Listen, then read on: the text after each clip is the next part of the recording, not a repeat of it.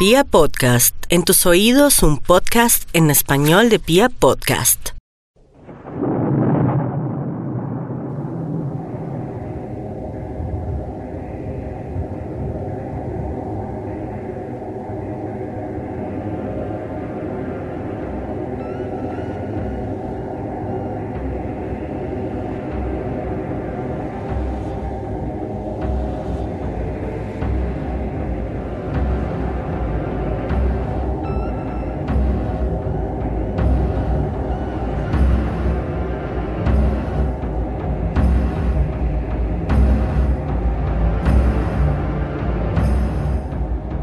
Varias ocasiones les hemos hablado en serialmente de los tiempos arcaicos en los que la humanidad se refugiaba en cuevas y adoraba el fuego como un auténtico dios. Hemos imaginado a través del podcast a nuestros ancestros peludos y subdesarrollados tratando de entender las inefables dimensiones de la vida. Hoy me parece pertinente volverlos a llevar a esas viejas cavernas llenas de pinturas rupestres, a la hostilidad de un mundo salvaje y ese origen básico del cual provienen nuestros pecados y nuestros más bajos instintos. A veces cerramos los ojos a la mitad del capítulo, pero hoy quiero que empecemos esta entrega con ese viaje de imaginación milenios atrás. Piensen en el hombre primitivo recolectando frutos en una pradera, huyendo de los depredadores y sobreviviendo de formas humillantes por cuenta de su propio subdesarrollo.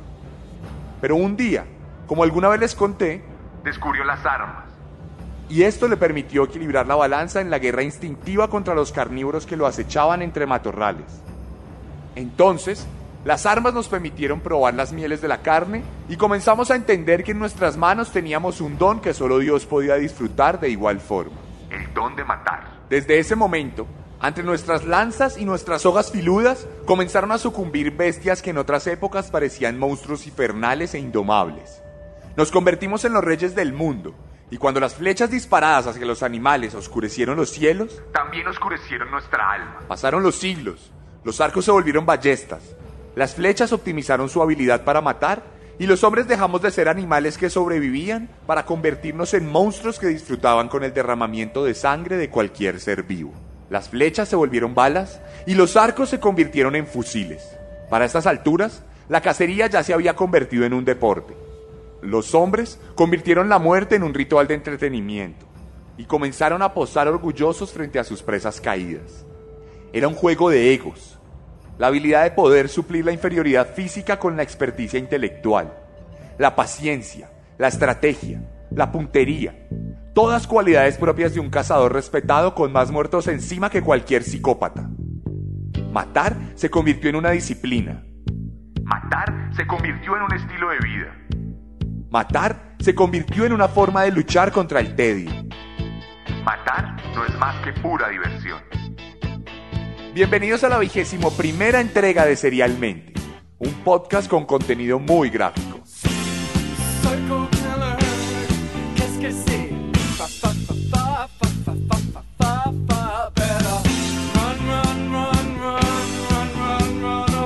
Y hoy les voy a contar la historia de un psicópata verdaderamente depravado. Un tipo cuya historia parece sacada de una película de terror, pues tiene todos los componentes de drama y perversión típicos de los guionistas de Hollywood. Sin embargo, esta historia es tan real como lo han sido las otras 20 entregas de Serialmente. Hoy les voy a contar la historia de Robert Hansen, el panadero carnicero.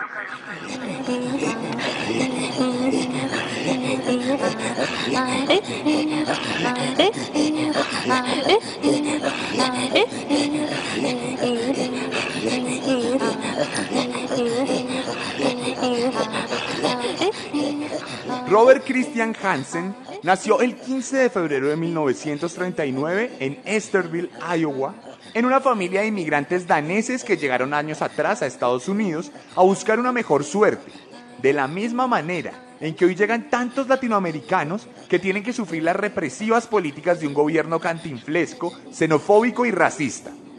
El caso es que esta vez no tenemos un cuadro descompuesto y triste cuando retratamos a la familia de Hansen. La pareja era común, amorosa y cuidadosa de su hijo. Su madre estuvo allí para arrullarlo en las noches de miedo y su padre incluso le heredaría su oficio de panadero como una suerte de orgullosa tradición que los uniría durante varias tardes de ocio y de trabajo.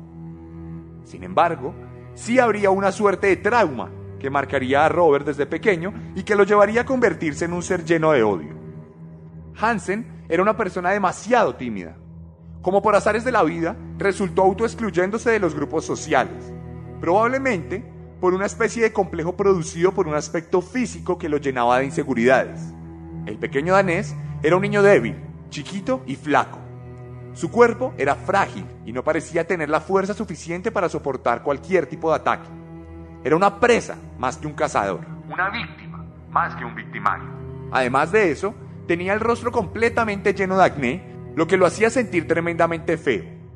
Él mismo diría que su cara era como una gran espinilla interminable que no le permitía ser quien quería ser.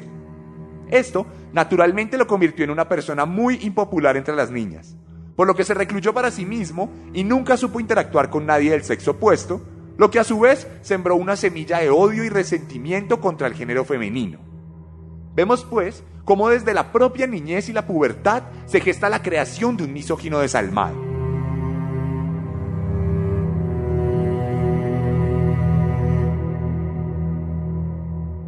Esta condición abstraída de la sociedad llevó a Hansen a buscar refugio en un hobby que se convertiría en una de sus pasiones más grandes y que determinaría el curso de su vida en muchos sentidos, el tiro con arco.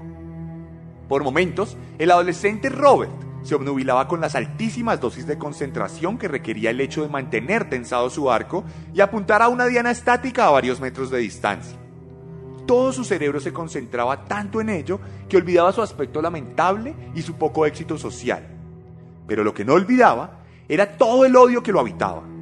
La energía caliente, incontrolable y efusiva que corría a velocidades inimaginables por sus venas y que le daba la determinación necesaria para disparar cada flecha de forma precisa y certera. El odio hizo que Hansen fuera un auténtico matador. Un tirador despiadado que no hesitaba de ninguna manera cuando se encontraba frente a su blanco, por mucho que para esta época se tratara apenas de un pedazo de papel con una serie de círculos pintados. Esta disciplina fue fundamental para que el niño se convirtiera en hombre y para que pudiera continuar su vida de forma más o menos tranquila hasta salir del colegio sin ningún tipo de incidente considerable.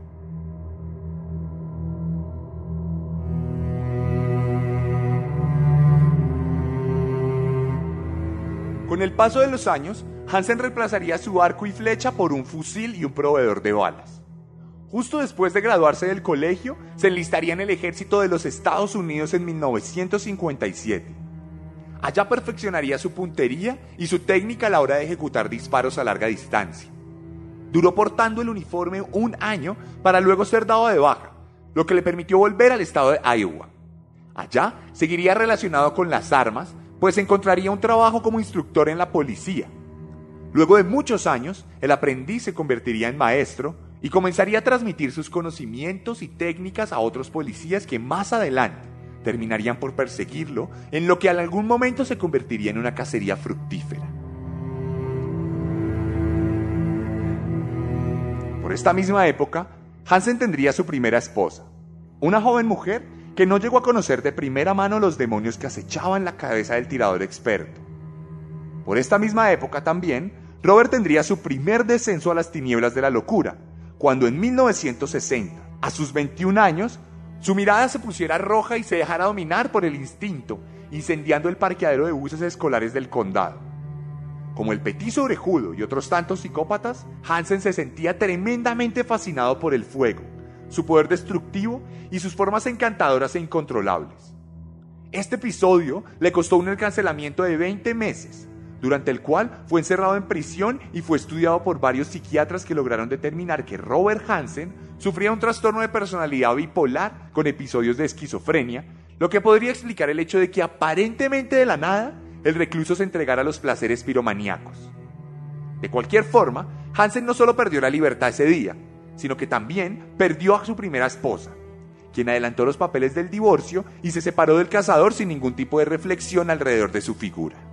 Esto daría inicio a un periodo breve de inestabilidad de Hansen, quien durante los siguientes años comenzaría a entrar y salir de prisión por cortos periodos de tiempo debido a delitos menores como robo o desorden público.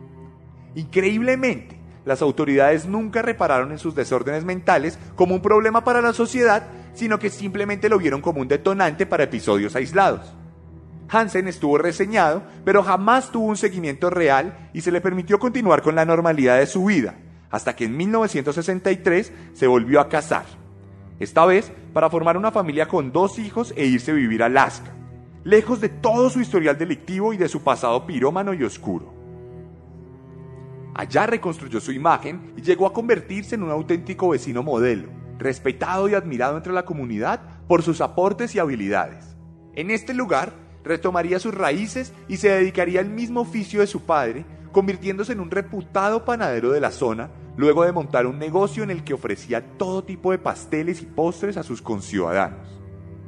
Además, seguiría practicando el tiro con fusil, llegando incluso a convertirse en un campeón regional de cacería, ganó varios trofeos que expuso con total orgullo en las estanterías de la acogedora casa donde vivía con su familia. Robert Hansen había logrado mimetizarse a la perfección.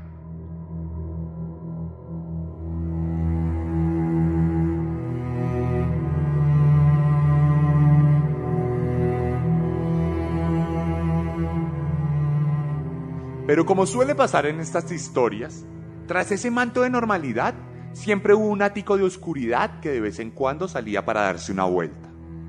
En los años 70, Hansen tuvo varios problemas con la justicia y estuvo nuevamente en prisión por robos y diferentes problemas legales, de los cuales trató de zafarse utilizando como excusa el diagnóstico de bipolaridad que le habían dado años atrás. Increíblemente, esto le funcionó y nunca llegó a pagar mucho tiempo de condena, a pesar de que en un par de ocasiones llegaron a darle hasta cinco años tras las rejas. Una vez más, la inoperancia de las autoridades resultaba completamente determinante para la vida de muchos inocentes, en este caso, mujeres jóvenes y vulnerables.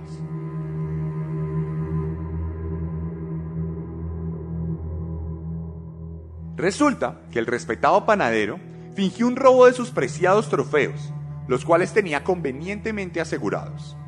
El dinero de la póliza fue tan alto que le permitió comprarse a espaldas de su familia una cabaña en un lejano bosque de Alaska y también una avioneta, la cual adecuó para poder escaparse a su refugio alejado de la sociedad.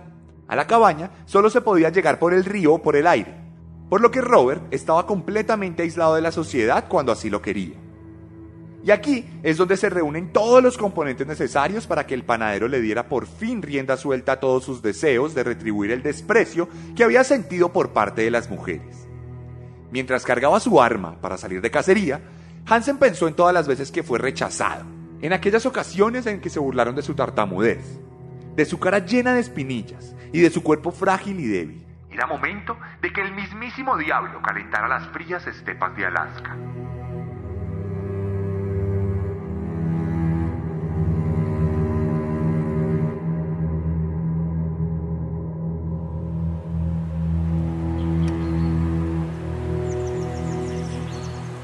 Paula Golding era una jovencita de 17 años que apenas estaba adaptándose a la hostilidad del mundo. Era una mujer tan atractiva como ingenua. Nunca dimensionó la cantidad de peligros que podrían acechar a cualquier persona que se expone en ciertas situaciones y producto de su mala condición económica decidió dedicarse a actuar como bailarina exótica en un club de striptease en el que lograba hacerse algunos dólares para pagar las facturas.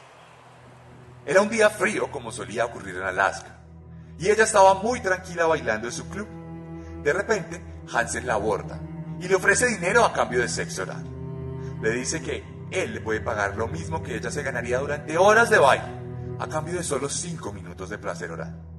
Entonces, ella se monta en su automóvil, se sienta al lado de él y en ese momento él saca una pistola y apunta a la cabeza. Está secuestrada, pequeña. Aquí es donde él amarra al agarramanos del automóvil y se la lleva muy rápidamente a esa pista clandestina donde tenía guardado su avioneta. La monta en la avioneta, se la lleva. Ella puede mirar desde el cielo cómo está cruzando los árboles y se está alejando de ese hogar. Y entonces aterrizan en otra pista clandestina. Robert Hansen tenía toda una parafernalia montada para llevar a cabo sus más oscuros deseos. Aquí llega un momento en el que él baja del avión la lleva mientras le sigue apuntando y la mete a su cabaña privada. En esta cabaña la amarra mucho más de lo que la venía amarrando. Le quita la ropa y la viola. En repetidas ocasiones. Y luego de hacer esto, se sienta al lado de ella y comienza a torturarla. Empieza a pasar unas navajas por su cuerpo, empieza a amarrarla mucho más fuerte con cuerdas y la golpea en repetidas ocasiones.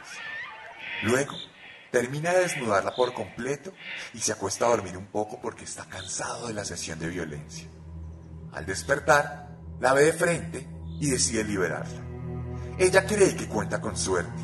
Ella cree que por fin se ha liberado de ese infierno en el que ha caído a sus 17 años apenas. Entonces sale corriendo, todavía desnuda, por todo ese frío bosque de Alaska. Empieza a atravesar árboles, empieza a correr por todo lado. Los pasos se sienten muy fuertes sobre las hojas muertas, sobre la nieve, sobre todo lado. La adrenalina que su cuerpo expulsa no le permite sentir el frío suficiente. Cree que está libre por fin.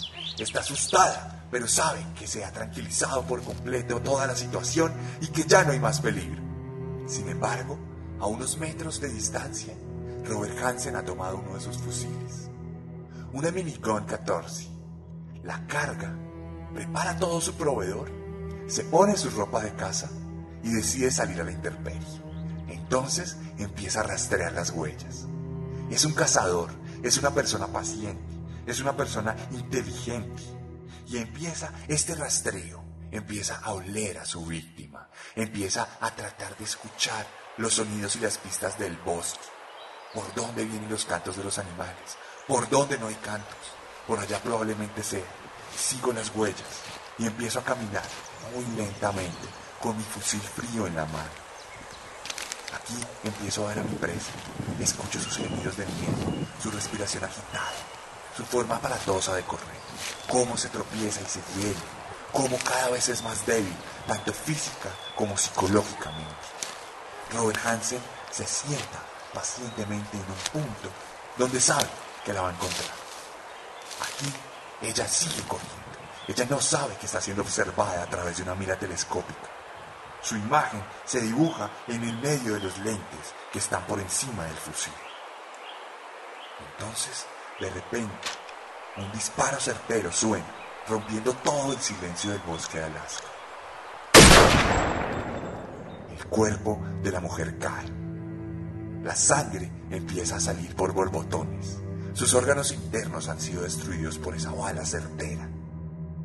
Y en ese momento, Robert Hansen disfruta el placer de la cacería, el placer de matar, el placer de acabar con la vida que Dios creó. Es un monstruo, un monstruo depravado que luego decide acercarse al cuerpo y vestirlo, como una especie de ritual de respeto y agradecimiento por la víctima, por esa mujer a la cual le acaba de finiquitar toda su vida.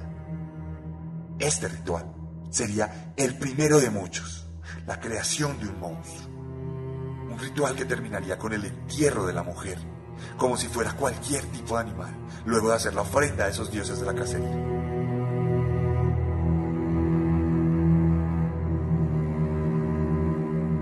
Y es que desde que los hombres instauraron la cacería como una práctica relacionada con el horror, la masculinidad y el respeto, asesinamos a millones de animales en todos los rincones del mundo. Posamos orgullosos frente a las cabezas cercenadas de nuestras presas y celebramos nuestra habilidad de matar.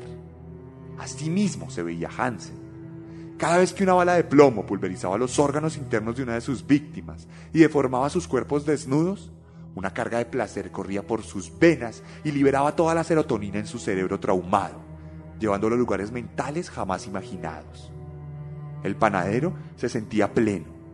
Allá dentro del bosque era más grande que Dios y más mortífero que Satanás. Con su fusil en la mano, dejaba de lado aquel cuerpo frágil y lleno de espinillas. Dejaba de tartamudear y dejaba de sentirse una verdadera porquería. La catarsis momentánea era producida por un puñado de balas.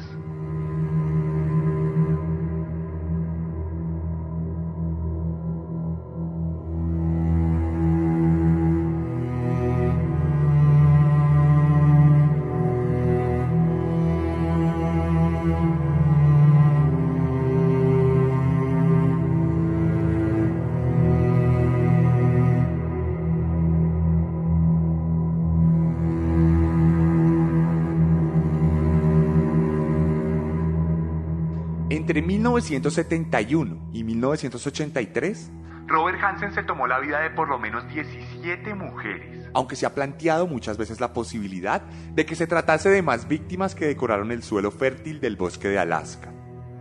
Varias de ellas eran trabajadoras sexuales, pero también había víctimas mucho menos vulnerables, aparentemente, las cuales fueron engañadas y abordadas por el panadero a través de triquiñuelas y juegos psicológicos en los que podía apoderarse de ellas sin mayores consecuencias.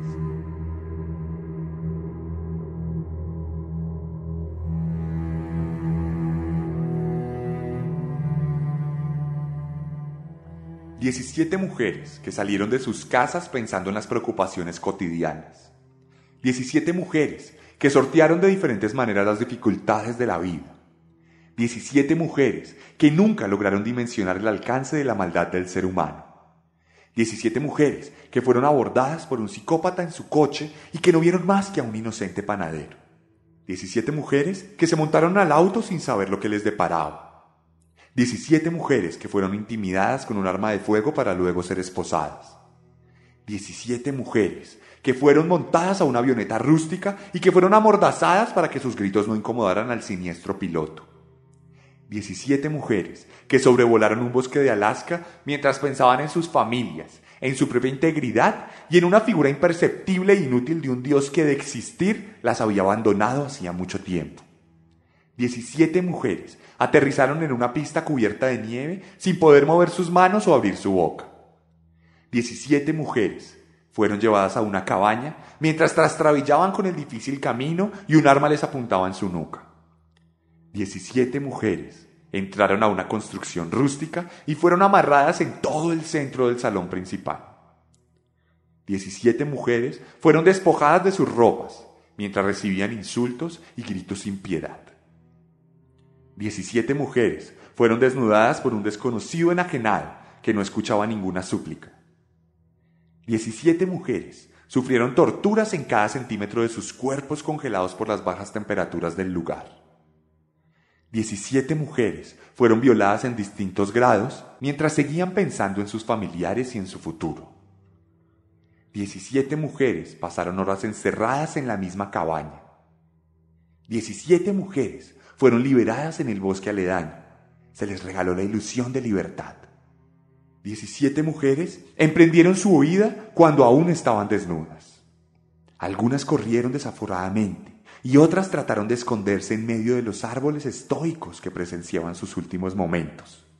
17 mujeres lloraron. Sus lágrimas se mezclaron con la llovizna que caía sobre la corteza de los pinos y cedros del lugar.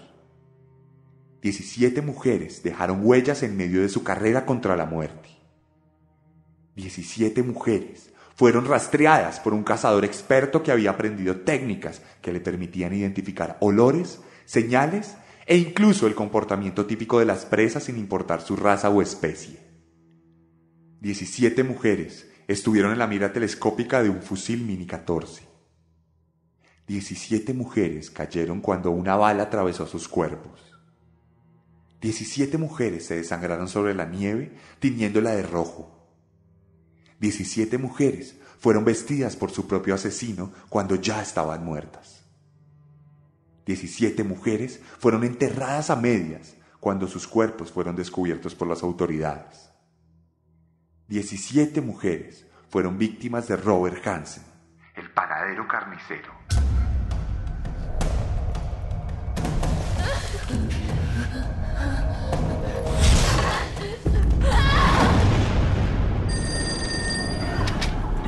Diga. Acaban de encontrar un cadáver. ¿Es una de las desaparecidas? Podría serlo. Es una mujer de unos 20 años.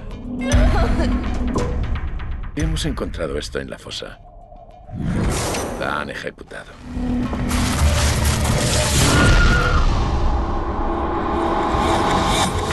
Han desaparecido ocho chicas en los últimos dos años y todos los indicios nos llevan hasta Hansen. Las acecha como si fuera a cazar animales. Las viola y las mata. Es más, puede que lo esté haciendo ahora mismo. Hola, Bob. Anda, ven a comisaría a ayudarnos. Hay una trampilla aquí.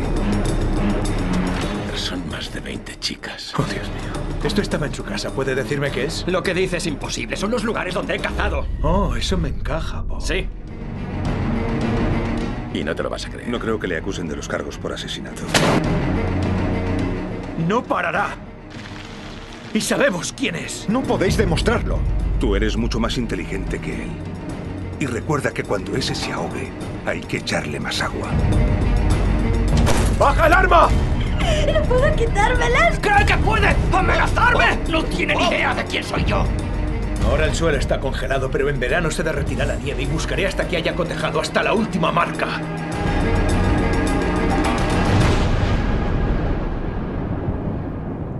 En 2013 se estrenó una película dedicada a este caso, The Frozen Ground o Casa al Asesino en España. Contaba la historia de la infructuosa persecución de las autoridades sobre este psicópata, del cual no tuvieron indicios ni siquiera cuando empezaron a aparecer los cuerpos, y una de las pocas cabañas a la redonda era la de Hansen. No obstante, esto cambiaría en 1983. El 13 de junio de ese mismo año, Cindy Paulson, de 17 años, se montó al carro de Hansen luego de que éste le ofreciera 200 dólares a cambio de sexo oral. Aquí tenemos casi el mismo modus operandi que les venía relatando. Hansen saca una pistola, amarra a esta mujer y la lleva a su casa. Aquí hay una diferencia pequeña con relación a los otros asesinatos, y es que antes de llevársela a su cabaña fuera de la ciudad, decidió llevársela a su propia casa. En esa casa la amarró del cuello, me imagino que en ese momento no estaban los hijos ni la esposa, entonces en la amarra del cuello la cuelga del techo y la viola y la tortura. Y luego de torturarla y desnudarla, se acuesta a dormir, como solía hacerlo. Se despierta, la viste parcialmente, no la viste muy bien como por medida del afán, y entonces la mete en la parte de atrás del carro, amarrada por supuesto, y la lleva al aeropuerto clandestino. El tipo llega, ahí se dedica a cargar de gasolina su avioneta, y en ese momento la mujer ve una luz. La mujer decide escapar y dice, bueno, creo que aquí fue. Todavía amarrada de las manos, pero no de los pies, logra abrir la puerta del automóvil. En el momento que se está saliendo, ella se le cae uno de sus tenis, el tenis queda tirado en el piso de la camioneta, pero ella igual sale y empieza a correr. Empieza a correr desesperada con las manos esposadas y el tipo se da cuenta, Hansen se da cuenta y empieza a correr detrás de ella. Empieza a perseguirla, una persecución totalmente eh, agresiva, totalmente violenta, totalmente peliculesca, pero ella logra llegar a la avenida. Y cuando llega a la avenida, levanta sus manos esposadas y un camionero se percata de la situación y se detiene y la recoge. Ella se monta al camión completamente desesperada, en un estado histérico, y en ese momento Hansen llega a la avenida.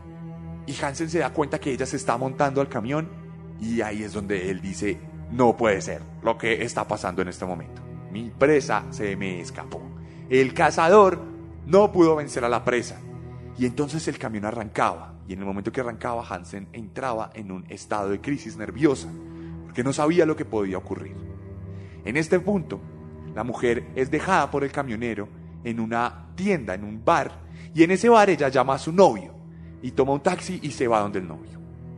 No obstante, el camionero pues le pareció muy raro ver a una mujer esposada y desesperada y llamó a la policía y le contó a la policía lo que ocurrió. Eh, ve y recogí a esta mujer, no sé qué pasa, aquí hay algo raro.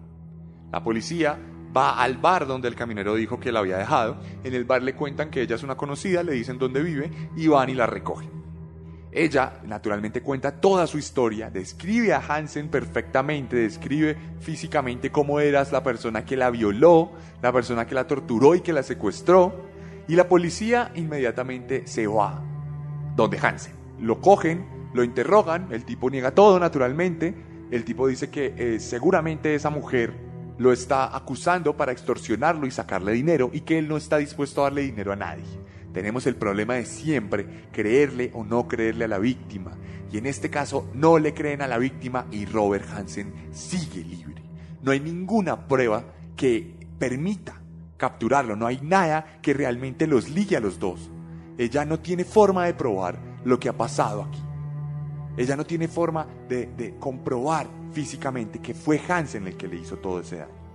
Sin embargo, los agentes contactaron a un perfilador del FBI que logró establecer toda la personalidad de Hansen de forma precisa. Se hablaba de un hombre probablemente tartamudo, con altas inseguridades, odio a las mujeres, un trabajo común pero a la vez con una instabilidad mental muy fuerte. Era un tipo que naturalmente tenía que dedicarse a la casa porque la casa era la forma en que aquí se olvidaba toda esa frustración con respecto al mundo. Además, la propiedad del hombre sobre la cabaña y el avión, la pérdida de trofeos, la habilidad con su fusil, su locura bipolar, cosas suficientes para dar de nuevo con Robert y volverlo a interrogar.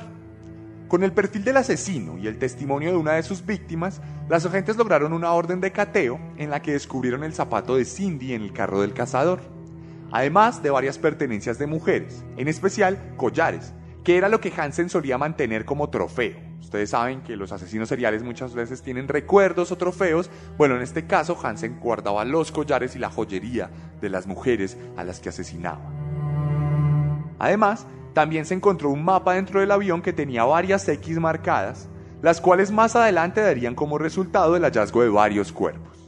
Cuando el FBI confrontó a Hansen con estas pruebas, el hombre trató de negarlo, pero terminó sucumbiendo ante la evidencia irrefutable. Su confesión estuvo plagada de frases misóginas de odio a las mujeres y de escenarios sin ningún tipo de sentido particular. Yo las maté porque ellas se lo buscaron. Las mujeres merecen ser asesinadas y maltratadas por su naturaleza maligna. Yo soy una víctima más del caso. Ellas me manipularon para hacerlo. Todo tipo de cosas que suelen hacer los psicópatas que no aceptan su responsabilidad en los hechos por lo general y que culpan a los demás antes de culparse a sí mismos. Entonces, comenzaría un camino en el que el mismo Hansen acompañaría a las autoridades a revisar varios puntos del bosque para descubrir nuevos cuerpos y relatar la forma en que estas mujeres fueron ejecutadas. En este punto, Hansen logró llegar a un acuerdo con la justicia en el que aceptaría la responsabilidad plena sobre cuatro de los 17 asesinatos y daría pistas para el esclarecimiento del resto a cambio de poder pasar sus días en prisión sin ningún tipo de fotografías, prensa o entrevista. Este deseo fue concedido y desde el momento en que ingresó a la cárcel, nunca más volvimos a saber nada de él.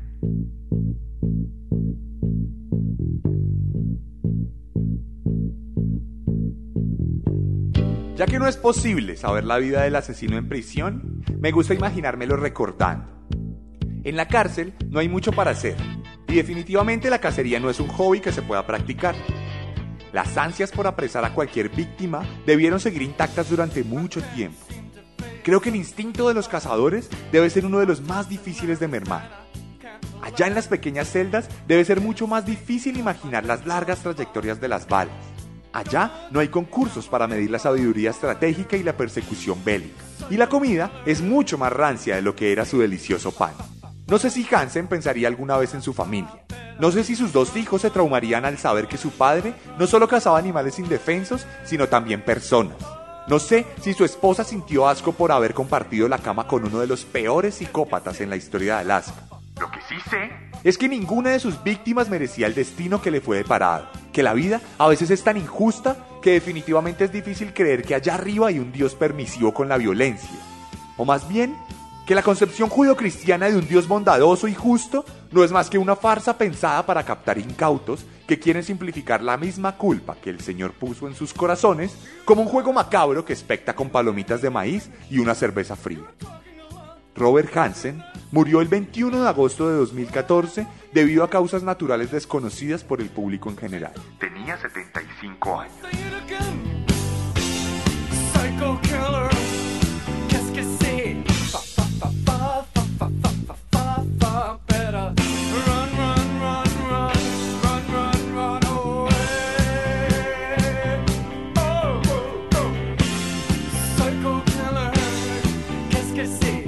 Y esta fue la historia de Robert Hansen, la vigésimo primera entrega de Serialmente en Pia Podcast. Si quieren ver algunas imágenes de este asesino, ya saben lo que deben hacer. Pueden pasarse por mi Instagram, arroba el arracadas, arroba el raya al piso, raya al piso, arracadas. Dos rayas al piso, dos guiones bajos. Allá pueden revisar en los highlights de las historias esta misma historia pero mucho más resumida y mucho más gráfica y además van a encontrar una publicación en la que pueden comentarme qué opinan de la casa, qué opinan de que alguien mate animales o luego personas, qué opinan de este asesino, cómo les caló la historia y en general su opinión sobre el podcast. Allá mismo encontrarán distintas publicaciones, allá pueden hacer más cosas alrededor de este tema. Estamos haciendo una transformación de las publicaciones alrededor de asesinos. La idea es jugar con trivias, con dinámicas, mirar, explorar posibilidades. Entonces estamos siempre muy atentos a la opinión de todos ustedes.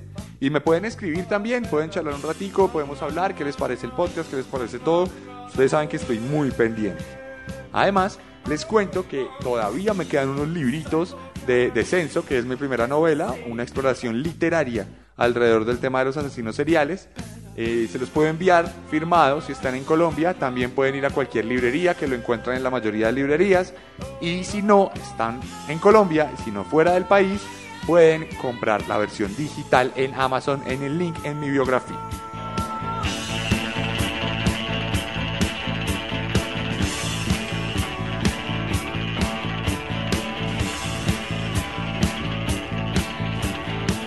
Les habló Sebastián Camé. Nos vemos la próxima semana con un nuevo monstruo. Porque recuerden que siempre podemos ser peores.